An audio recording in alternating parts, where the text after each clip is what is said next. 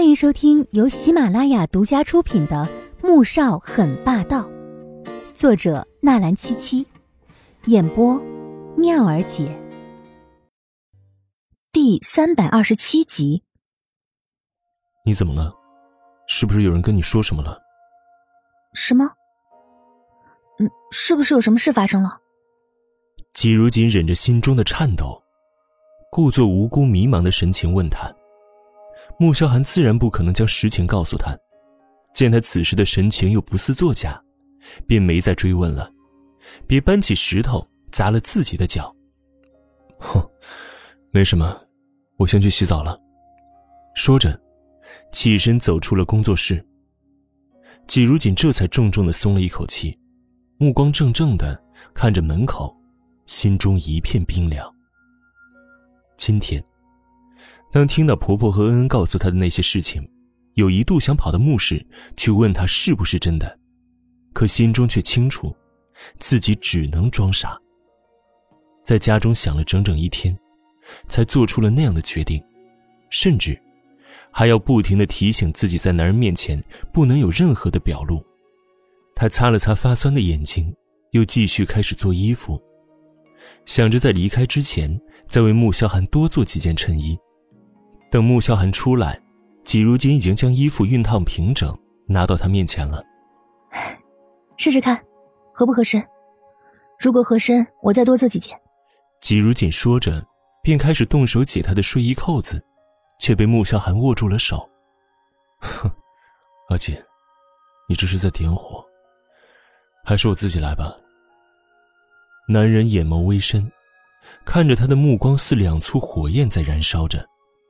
季如锦心中一颤，却摇摇头。我今天就想自己给你换衣服，不行吗？再说了，也有二十几天了，注意一下，应该没问题吧？穆萧寒只觉得身上的火越来越旺了，不行，医生说要满一个月才可以。他虽然忍得很辛苦，可他阿锦的身体更重要，忍着，不可以擦枪走火。季如今有时候情愿他不要这么体贴，以至于越是到了离别之际，他就越是心痛难舍。他只在八岁的时候享受过父爱，之后每过一天，就更加心惊胆颤。只有和穆萧寒结婚之后，他才渐渐感受到被人保护的幸福和圆满。他的每一次付出，他都记在心中。原以为后面会继续这样幸福下去，可谁知道？转眼之间就知道那样的噩耗。阿寒，季如锦深吸了一口气，声音软软的，透着一丝乞求。穆萧寒的瞳孔猛地一缩，强制压下的火就像是浇了油似的滚滚燃烧起来。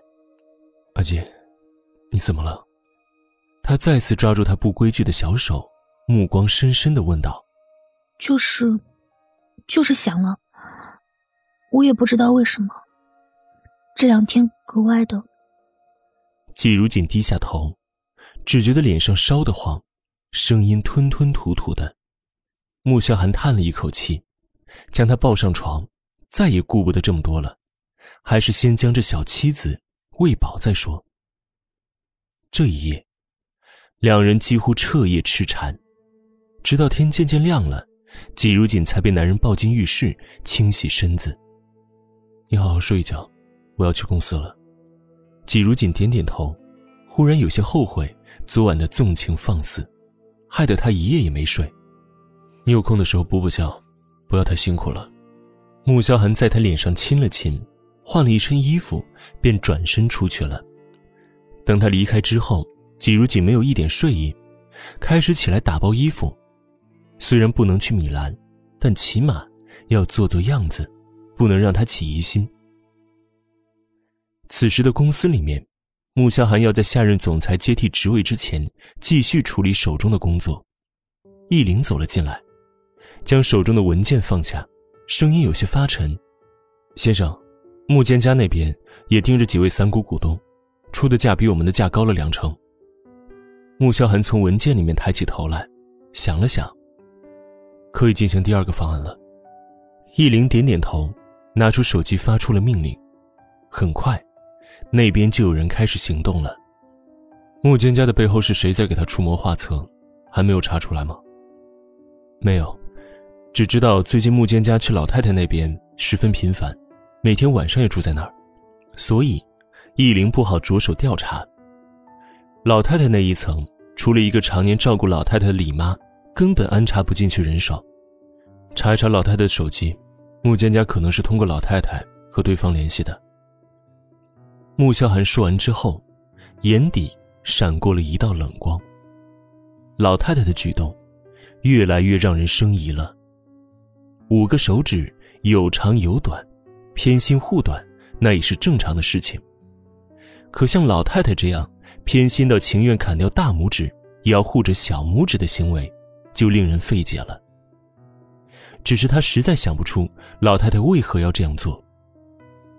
到了晚上，穆萧寒六点半就回来了，季如锦收拾了一整天，正累得坐在沙发上面看着外面的海景发呆。哼，阿锦，想不想去海边走一走啊？穆萧寒看着他对大海出神，走了过去，将他搂进怀中问道。季如锦软软的窝在他的怀中，只觉得温暖无比。不了，就这样坐在这儿，看着外面也挺好的。他只想享受最后和穆萧寒在一起的时光。本集播讲完毕，感谢您的收听，记得点赞订阅哦。